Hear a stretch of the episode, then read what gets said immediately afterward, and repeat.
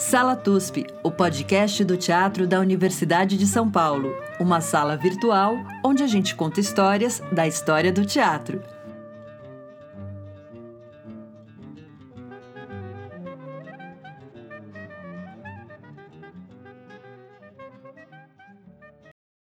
Olá, ouvintes do Sala TUSP, essa é a nossa sala virtual onde a gente conta histórias da história do teatro e essa é a minha voz que eu imposto como locutora no início do programa para depois vocês descobrirem que não. Nosso programa é cheio de gatos, cachorros, papagaios. É um programa lá em casa, literalmente. E hoje a gente está conectando é, três salas. Como sempre, minha sala Maria Tendlau, sala de Chico Pérez em Bauru. Hoje nós estamos numa ligação analógico-digital, porque ela está falando ao telefone com Iná Camargo Costa e eu estou aqui no Meet. Então eu não vou poder participar ativamente, mas eu estou aqui na retaguarda, no QG, enquanto Maria está no campo de batalha, arrepiando os cabelos nessa batalha de titãs aí com Iná Camargo Costa. E a sala maravilhosa da professora Iná Camargo Costa aqui em São Paulo. É uma honra. Olá, Iná. Oi, querida. Vamos conversar? Vamos! Estou muito feliz de tê-la aqui. Eu vou apresentá-la. Mas, mas calma, antes de você me apresentar, eu quero dizer que agradeço o convite e já estou comovida de estar presente em duas salas ao mesmo tempo. Não é maravilhoso, Iná? É. Mas faça aí, faça aí o mestre de cerimônias que eu já vi você fazendo. A Inália é professora aposentada, isso é importante, da Faculdade de Filosofia, Letras e Ciências Humanas da USP. Ela é autora de vários ensaios e livros sobre teatro brasileiro, pesquisadora da obra do Brecht e é uma militante em vários grupos de teatro de São Paulo, além de ser assessora da coordenação de cultura do Movimento dos Trabalhadores Rurais Sem Terra, o MST. Você ainda faz essa coordenação, Iná? Olha, é, desde que eu me afastei da vida pública, eu passei a condição de assessora, é, teleassessora, né? Eu não compareço mais a reuniões, nada, mas eu continuo assessorando a coordenação de cultura, sim. Oh, que, que massa, que maravilha. A Iná, para quem conhece, é uma companheira aí de parceira de sala de ensaio incrível e um olhar assim absolutamente é, apurado e combativo que, é, que, que necessitamos para continuar fazendo teatro. Adorei a parte do combativo. Eu reli aí na falei, vamos conversar sobre o CPC da Unia, que agora já apresentando que será o nosso tema, o, o Centro Popular de Cultura da Uni. E ela falou, não, então releia A Hora do Teatro Épico no Brasil. E fazendo isso, eu reli a, a apresentação maravilhosa que Schwartz faz, Roberto Schwartz faz, sua, e que ele usa um termo que é muito legal. Ele fala que, que é uma concepção refinada e incomum a sua. Oh, yes! Eu também fiquei orgulhosa. Bacana, né? E aí eu, eu reli um, especialmente um capítulo que você me indicou. É muito bacana que você parte de, uma, de, um, de um percurso para analisar é, um dos primeiros textos que, enfim, originou é, logo no início da, da saída do Vianinha do Arena para fundar o CPC, que é a Mais Valia Vai Acabar Seu Edgar, mas você, é, de certa forma, é, relaciona esse texto a um texto anterior, que é o texto do UAU, A Revolução na América do Sul. E aí eu acho que poderia ser bacana a gente começar por aí para a gente apresentar o tema para quem está ouvindo. Muito bem. Então, do que você falou, como professora e muito comprometida com a didática, Por favor. Eu, eu preciso uh, fazer uma breve digressão e depois chegar nesse ponto que você colocou. A breve digressão é metodológica. Por quê? Porque esse livro, que foi a minha tese de doutorado, tinha por objetivo expor, na medida das minhas forças, o vínculo entre as obras encenadas no período de 58 a 68, o vínculo e o diálogo interno entre as peças encenadas. Então, esse é o primeiro, digamos assim, horizonte do trabalho. É por isso que eu busco esse diálogo interno. Mas, na passagem da Revolução na América do Sul para a mais-valia vai acabar seu Edgar, além deste diálogo interno entre as duas peças, nós temos este episódio que significou a saída do Vianinha do grupo do Arena e as conversas que ele, Vianinha, enquanto militante do Partido Comunista Brasileiro, PCB, e um importantíssimo companheiro, que é o João das Neves, é, foi este diálogo entre Vianinha e João das Neves que produziu ou integrou o movimento que vai culminar na criação do CPC da Uni. Percebe? Então eu já saí do plano da dramaturgia, passo pela conjuntura que vai justificar o surgimento do CPC e depois volto para a questão do diálogo interno entre as peças. Então, agora feita a digressão, respondendo a sua pergunta. Na peça do Boal, que é um dos maiores acontecimentos da dramaturgia brasileira, não é? Continuo achando isso, eu não mudei de opinião passados 30 ou mais anos da, da redação desse trabalho. Revolução na América do Sul é um acontecimento porque em 1960 o Augusto Boal percebe que ao contrário do, do que todo mundo dizia que tinha uma revolução ali na esquina, ele mostra na peça que o que está tendo é uma contra-revolução. Sim. E, e, e por, por perceber isto, é que ele escreve a peça que escreveu. Não é o nosso assunto agora. Vamos nos deter sobre o diálogo Vianinha-Boal no plano da dramaturgia. Na peça do Boal tem uma cena típica de teatro de revista, na qual ele mostra o personagem, né, vendo a corrida dos aumentos de preços. Então, o aumento do custo de vida, ele vai mostrando isso na peça, na cena. Mas o trabalho do Boal para aqui, isso é, ele explicita a ideologia da classe dominante que até hoje repete o bordão: trabalhador não pode pedir aumento de salário, porque aumento de salário implica aumento do custo de vida em cadeia. Isto foi o que o Boal expôs. Na peça dele, é um dos momentos mais geniais da peça, uhum. embora a peça como um todo seja genial.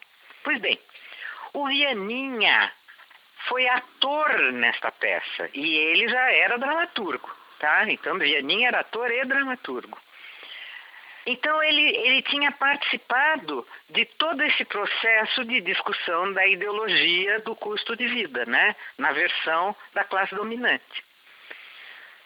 O que, que ele fez na peça dele? Além de procurar apoio entre pessoas que liam, estudavam o Capital. Na peça do Vianinha, você vai ver o desenvolvimento desta ideia. É desenvolvimento. Ele mostra o segredo da mais-valia e usa um recurso análogo ao que o Boal usou.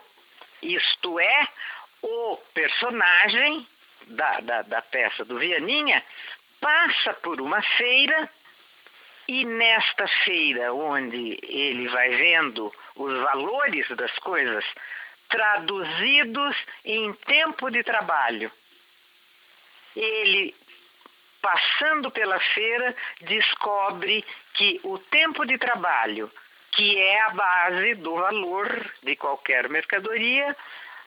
Quanto maior é este tempo, menos fica com ele trabalhador. Não, é absolutamente genial. Então, a peça do Vianinha é um desenvolvimento da discussão sobre o custo de vida, indo até este ponto da teoria da mais-valia, de quem leu e estudou o Capital. Mostra o, o, o, o funcionamento da extração de mais-valia absoluta. Eu não tenho notícia de outro caso na história do teatro, se você quer saber. Mundial? Mundial. Eu nunca vi isso em outro lugar. Pois é, eu além do estava vendo, né, como o, aquele esforço que o Brecht fez na Santa Joana dos Matadouros de explicar o funcionamento da bolsa. Isso. É, é então. Ele não chega nessa, na, nessa profundidade, nesse pragmatismo, eu acho. Não sejamos injustos. Você sabe que eu amo a Santa Joana tanto quanto você. O objetivo era diferente. Tá, o objetivo do Brecht era mostrar como é que funciona a especulação e como não é verdade que o mercado é livre e tal, tal, porque você precisa de contatos no Estado, contatos, informação privilegiada, etc, etc, para ganhar aquele jogo. Então, Brecht mostrou a bolsa funcionando, que é também um dos momentos geniais da peça.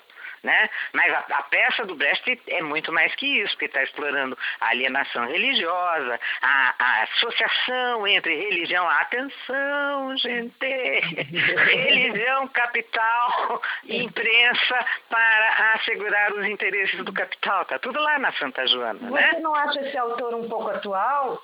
Hã? Esse autor aí, o Brecht, é, tem, tem, parece que ele é um pouco atual, né? Parece que está falando de nós. pois então, então veja, o, voltando para o nosso caso, você não acha que nós brasileiros continuamos com aquela síndrome de é, desqualificado e não damos valor aos grandes gols de placa que os nossos próprios artistas fazem. Sim. Ah, então, agora. Mas acho também uma outra coisa né, que você coloca muito bem, e daí talvez a gente. É, é, eu gostaria de ouvir um pouco também sobre essa, essa questão da conjuntura e da passagem do, do Arena para o CPC. Hum. Porque me parece que existe aí um, uma consciência de que algo deve, é, teria que ir além se fosse se levar a cabo o projeto político-artístico que, que se pretendia. E, e aí depois do golpe a gente vai ter uma, uma coisa meio estranha.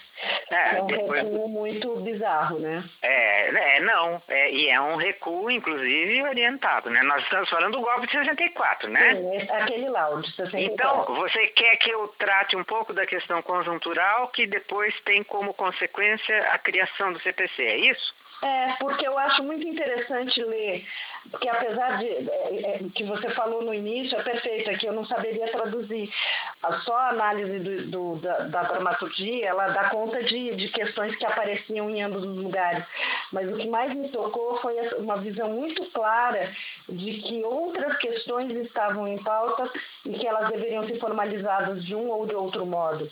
Muito bem. Então, a própria experiência da mais-valia já deu uma, uma deixa, né? A encenação, a produção e encenação da peça do Vianinha. Nós vamos falar um pouquinho disso daqui, mas então vamos entrar na questão da conjuntura para entender como que tanto o Boal quanto o Vianinha estavam respondendo artisticamente a questões que estavam dadas pela conjuntura.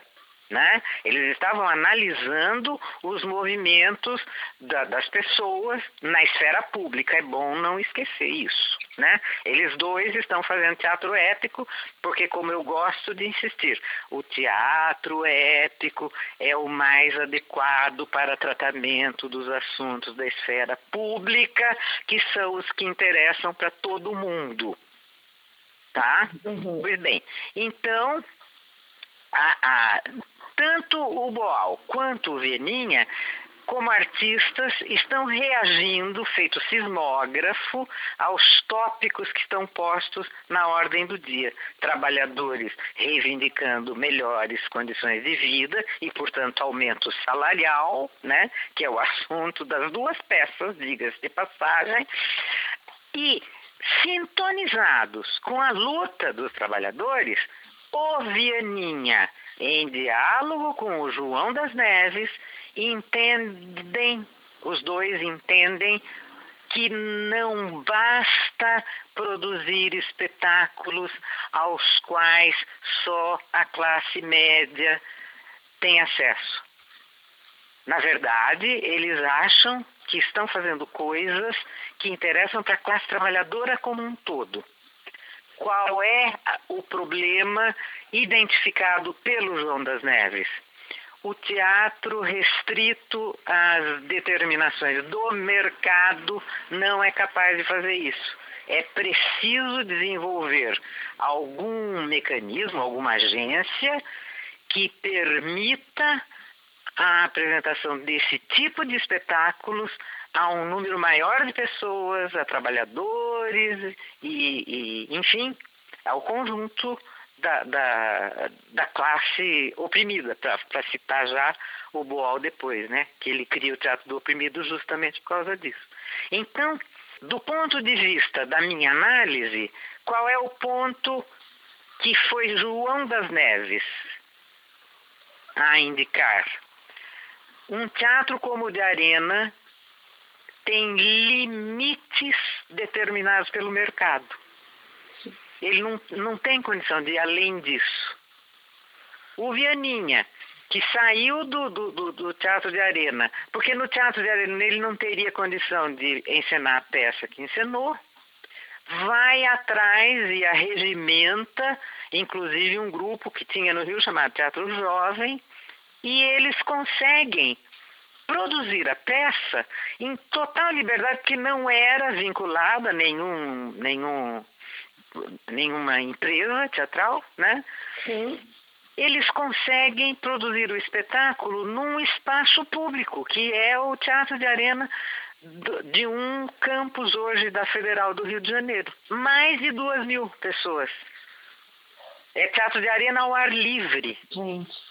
Então, é, aí foi uma, foi uma farra criativa que é até difícil reconstituir. Quem tem depoimentos sobre esse processo é Chico de Assis, que dirigiu o espetáculo. Sim. Mas o mais genial, e isto faz parte inclusive da nossa experiência, minha e sua, com grupos de teatro desde os anos 2000 aqui em São Paulo.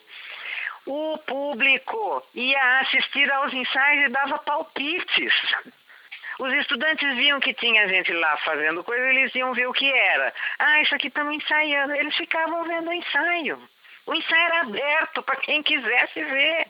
Pensa um pouquinho o que, que significa isso como explosão de criatividade. Então, veja, isto aqui é uma experiência ainda envolvendo Vianinha, Vianinha discutindo com João das Neves, Chico de Assis se dispôs a fazer a direção, junta outras pessoas que estão lá interessadas no mesmo tipo de coisas. E quem é um dos que. Eu acho que ele era amigo do, do Vianinha, e se não do Vianinha, seguramente do João das Neves. Carlos Estevão Martins. Sim. que acompanhou tudo isso, ajudou a escrever a peça, ajudou Vianinha a escrever a peça. É o Carlos Estevão, que também era militante do Partido Comunista, que formula o que foi, que se chamou anteprojeto de manifesto do CPC, e o texto que o Carlos Estevão escreveu serviu de base para a discussão entre os estudantes interessados, evidentemente, com base na discussão daquele texto, eles criaram o CPC da UNI. Veja só que coisa maravilhosa. Você tem um, uma experiência totalmente livre de espetáculo, que foi a mais-valia. Esta mobilização, a peça ficou quase um ano em cartaz, nunca tinha menos de 400 pessoas assistindo. E eu, a história do teatro brasileiro não, não inclui esse fato. E por que, que não inclui? Porque não era mercado.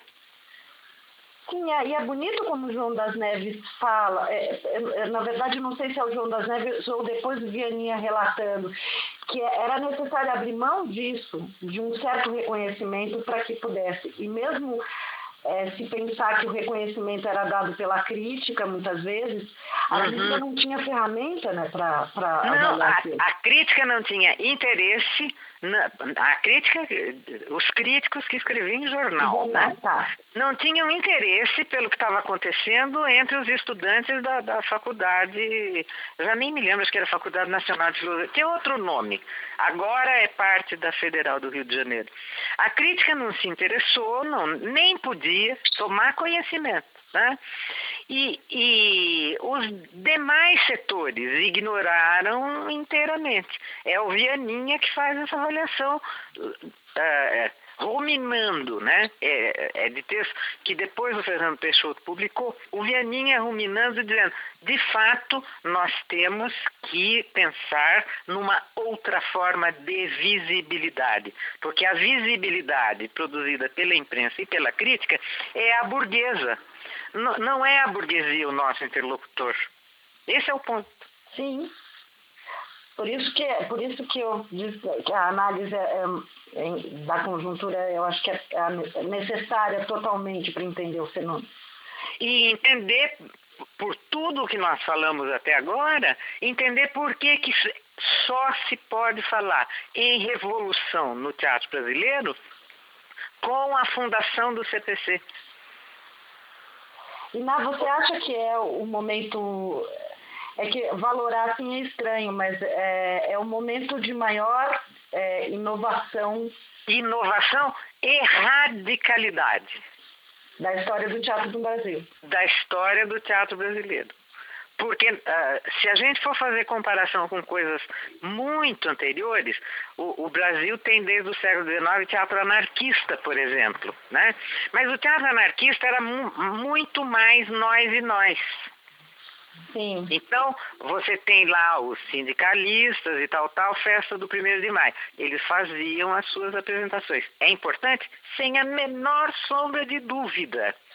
Mas o, o, teatro anarquista, repito, por, ele é importantíssimo e a gente sabe pouquíssimo, ok? É. Mas, mas ele tem um valor que ainda não foi reconhecido pela história do teatro brasileiro, porque é trabalhador fazendo teatro para trabalhador, né? Ora, o CPC tinha como virtualidade chegar a isto. Era o horizonte do CPC. Este horizonte, depois o Boal retoma com o Teatro Jornal e o Teatro do Oprimido, na forma do fórum. Porque qual é o horizonte? É transferir para a classe trabalhadora todas as suas modalidades, né? camponeses, operários, etc., todos, transferir os meios de produção. No caso do teatro, quais são os meios de produção? As técnicas, os textos, o modo de escrever texto, etc, etc. Né? É uma socialização no sentido próprio. Pois bem, este era o horizonte do CPC. Por que, que ele não aconteceu? Porque teve o golpe de 64. Com certeza, porque houve o golpe de 64. É, mas eu também me, me detive com bastante interesse na questão de quando a Univolante vai para o Nordeste e você tem um encontro afetivo entre, entre daí a, os trabalhadores rurais e a expressão. Mas antes de passar para esse ponto, porque realmente eles bateram num limite que era próprio de estudantes universitários fazendo teatro, certo? Certo. Né? Não se esqueça desse ponto. É, é muito importante, mas não é, é, ele é precisa ser visto dialeticamente. Mas comecemos pelo CPC, então. Você sabia que primeiro interlocutor do CPC era, obviamente, os estudantes universitários? Ok? Sim. É, por óbvio, né? Sim.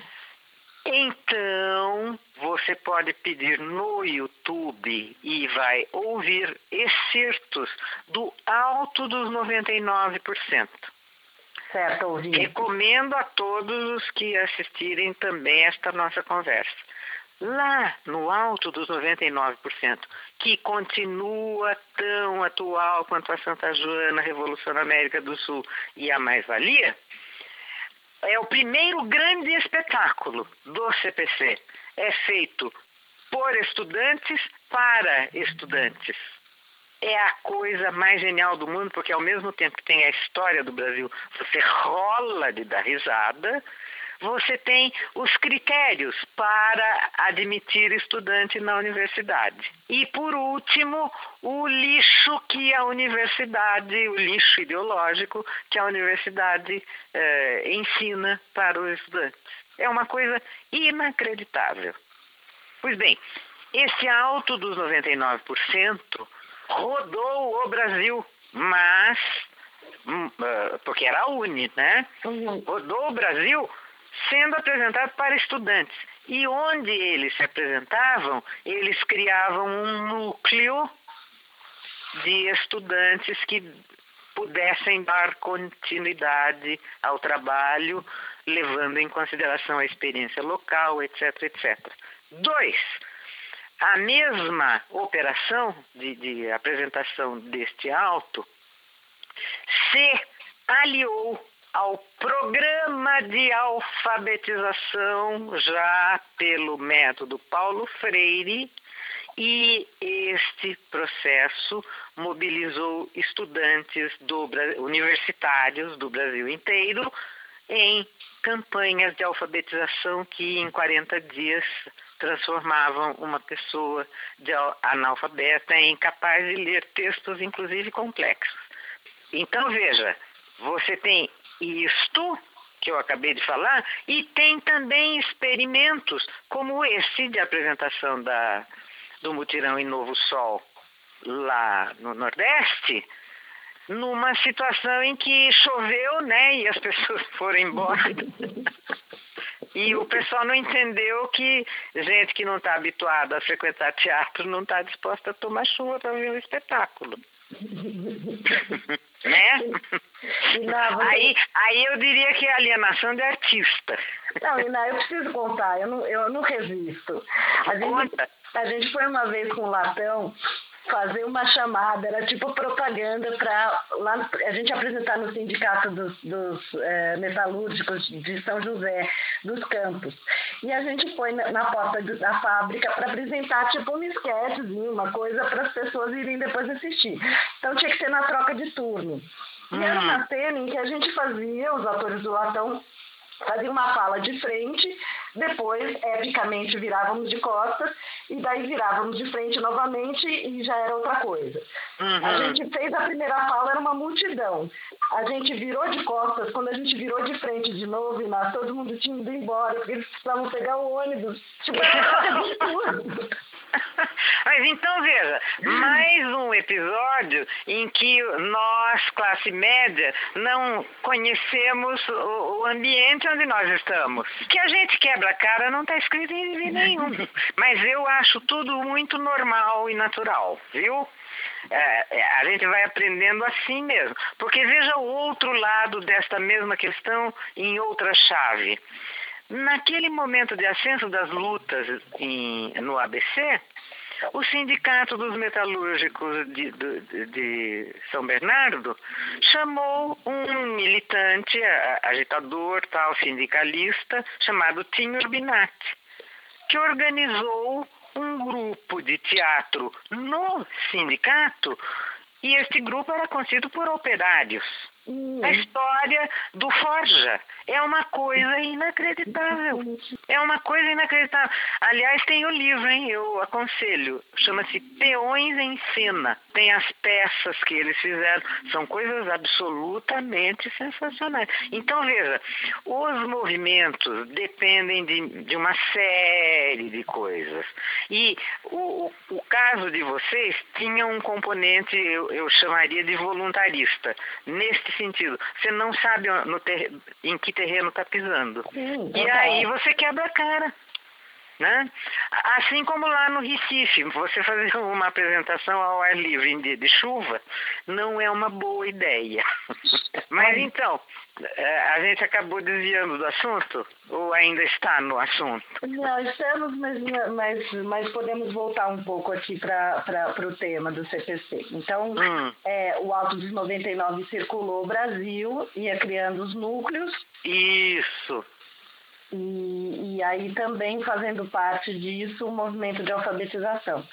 É, é, é, uma das coisas mais inacreditáveis da nossa história pré-64 que é, pouca gente sabe, o que é muito triste. Mas os militares sabem e é este fato que explica o ódio do, da atual administração no Brasil ao Paulo Freire. Eles sabem que o Paulo Freire e seu método de alfabetização é uma arma contra a dominação de classe no Brasil. Eles sabem disso.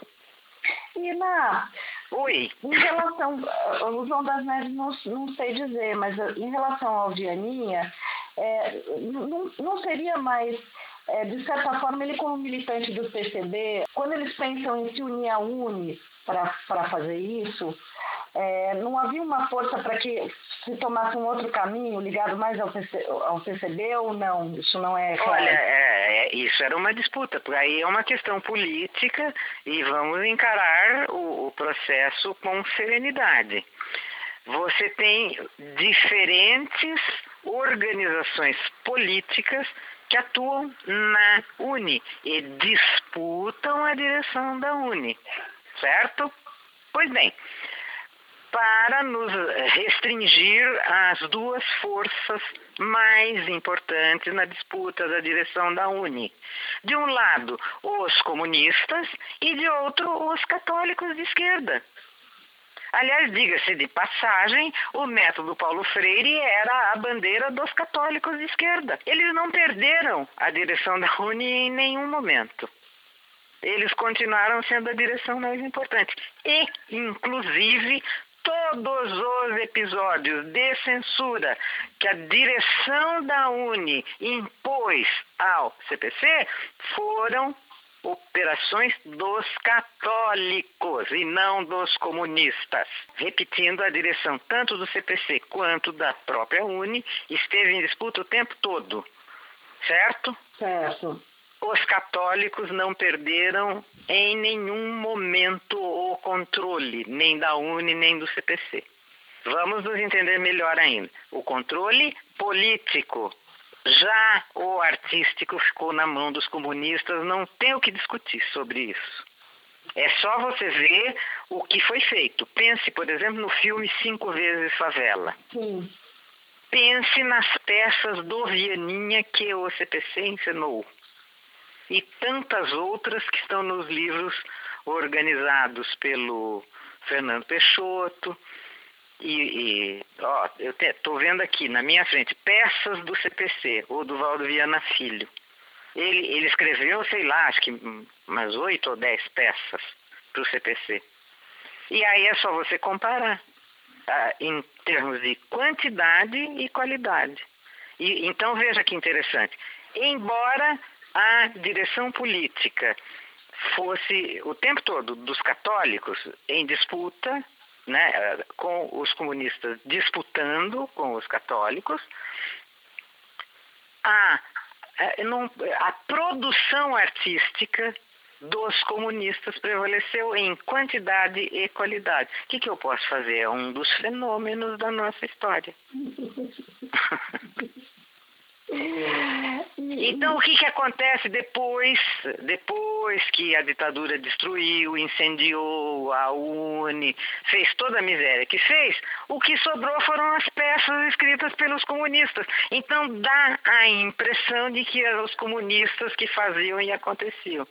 De fato, no plano artístico eles faziam e aconteciam, mas no plano político quem fazia e acontecia eram os católicos, que depois foram dar, entre outras organizações, a PML, eu adoro esta sigla, que é Ação Popular Marxista-Leninista, isto é, católicos que viraram marxistas. Isso é depois de 64. Mas, no tempo da Uni, o que você tinha era AP, que se chamava Ação Popular, uhum. versus PCB. E, na verdade, não era versus, porque era, acabava sendo uma aliança, né? Uhum a própria direção da Uni, digamos que tinha cinco diretores, três eram católicos e dois comunistas. Isso vem da, da tradição de aliança do, do, do PCB ou não? Ah, com certeza. Vem de lá de trás. E o Vianinha tinha esse conhecimento de casa. Né? Absoluto. Né? Nunca se enganou a esse respeito. Todos eles tinham muita clareza sobre o que, o que rolava. E não tinham problema, porque era isso mesmo. Porque, veja, um, um, uma instituição política como é a UNE não pode nunca pretender ter uma direção exclusiva. Sim. Toda chapa que eles elegem, tem o presidente, tá, tá, tá, tá, tá, tá, ela é composição de diferentes forças. Então, por exemplo, quando teve um período aí, eu não sei como é que está hoje, né? Eu estou afastada há muitos anos. Mas teve um período em que o presidente da Uni era do PCdoB. Se você fosse olhar o, o conjunto da diretoria, tinha TT, PSTU, não sei mais quem, não sei mais quem. Uhum. Por quê? Porque tem que ser composição. O movimento estudantil é a expressão das tendências políticas que atuam no movimento estudantil. É. Né? Então, esta, eh, digamos, esta clareza política a respeito das forças que atuam e seus diferentes programas, a gente precisa ter para não analisar de maneira distorcida os acontecimentos. Nossa, obrigada, Iná, por esse esclarecimento todo. É muito importante, até porque quando a gente aprende as coisas, a gente aprende muito é, segmentado em abstrato. Em abstrato, totalmente. A, a, gente tem que recuperar a, a, a maravilha que é o, o conjunto das energias reais, a vida. Né? A gente precisa captar a vida como um todo e não apenas uma fração. Sim. E na, então a vida explodindo assim na cara de, de, deles, 64, eles não tinham ideia que ia acontecer tão. Não, não. Eles não, eles estavam completamente iludidos sobre o rumo que as coisas estavam tomando. Quer dizer, o Boal já tinha avisado qual era o rumo, né? A renúncia do Jânio Quadros foi um sinal, uh, as dificuldades para o Jango assumir. Estava tava muito claro que a contra-revolução vinha com tudo, mas o agora sim a responsabilidade da direção do PCB, dizendo que eles estavam no poder. Então, eles não estavam preparados para o que aconteceu em abril de 64. Eu estava lendo o relato da, do livro da Deocélia, da mãe do Vianinho. Sim. e aí ela, ela recolhe alguns relatos do dia da tomada da, da, da Uni, né? Uhum. Do teatro. E, e, são relatos absurdos, é, desde o Carlos Vereza pegando um revólver de um cara no outro lado da rua dizendo vamos contra-atacar. Isso, e isso. E o falando, isso. não, a gente vai pular o muro. Isso. É, Vamos, a gente não tem como enfrentar tanque, os tanques estavam ali na esquina. Mas veja de novo, e agora fazendo uma comparação um pouquinho injusta. Em 64, o movimento tinha avançado tanto que foram necessários tanques para parar. E em 2016 bastou um golpe parlamentar. Certo? Não, tem responsabilidade dessa, dessa, nisso? No, Opa, no, no que restou o processo de, da chamada autocrítica posterior ao golpe? Olha, é, tem é, a autocrítica posterior ao golpe, voltando a 64, né? Teve seus altos e baixos. Agora, do ponto de vista que me interessa, foi justamente a, a demonstração de que os trotskistas estavam certos e eles avisavam que o, o desastre podia acontecer imediatamente.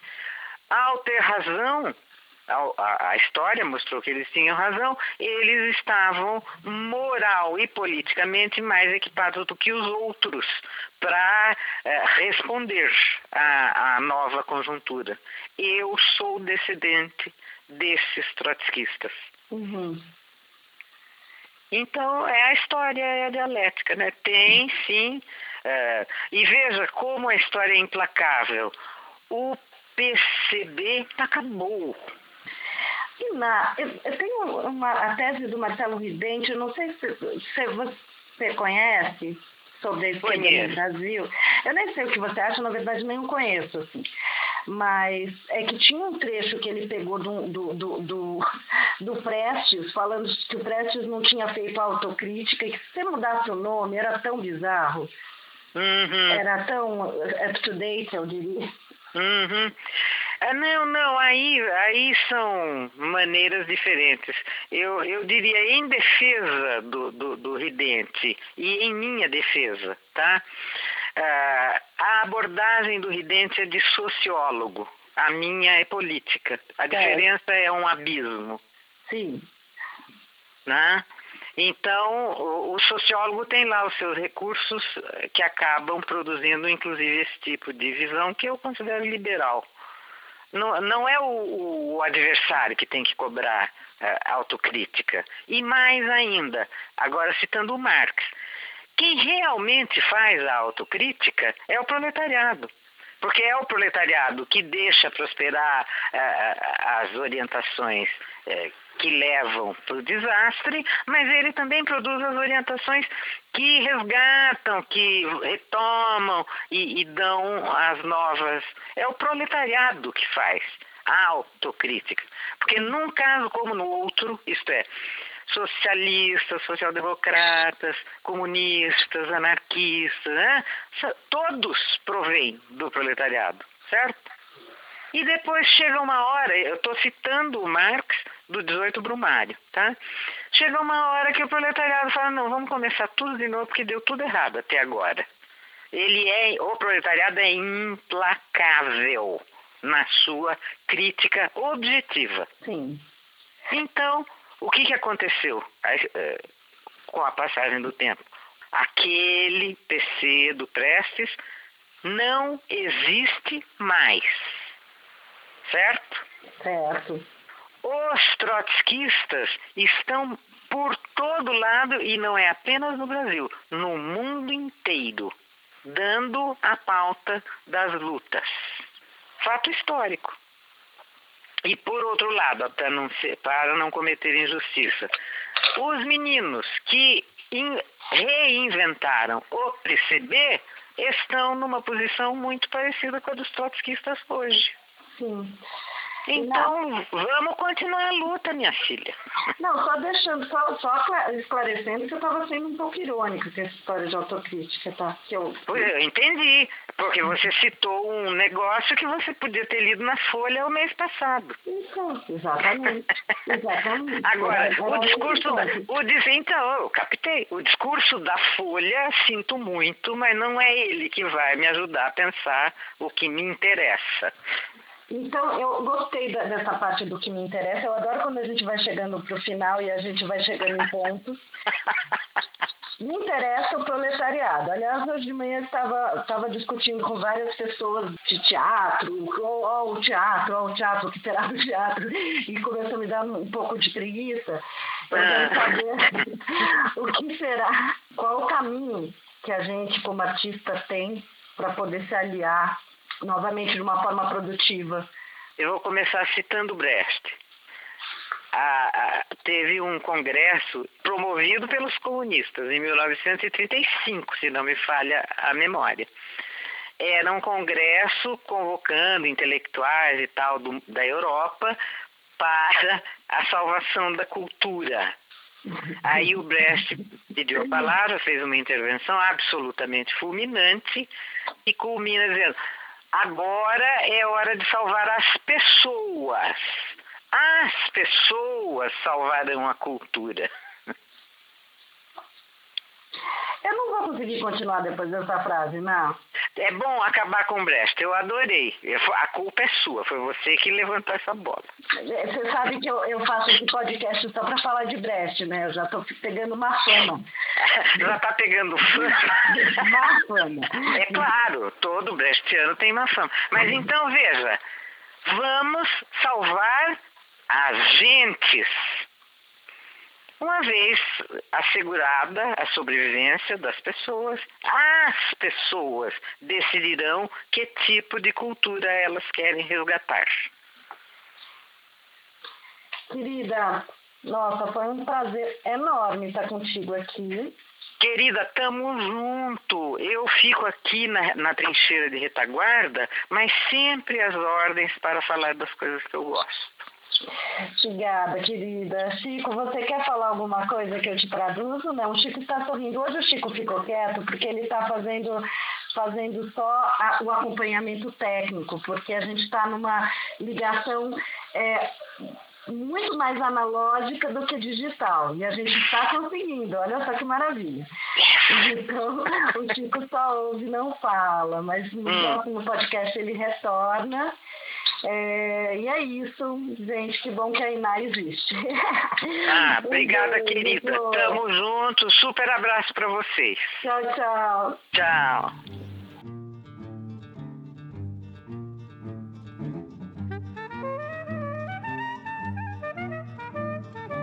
Esse foi o Sala TUSP. Sala TUSP, o podcast do Teatro da Universidade de São Paulo.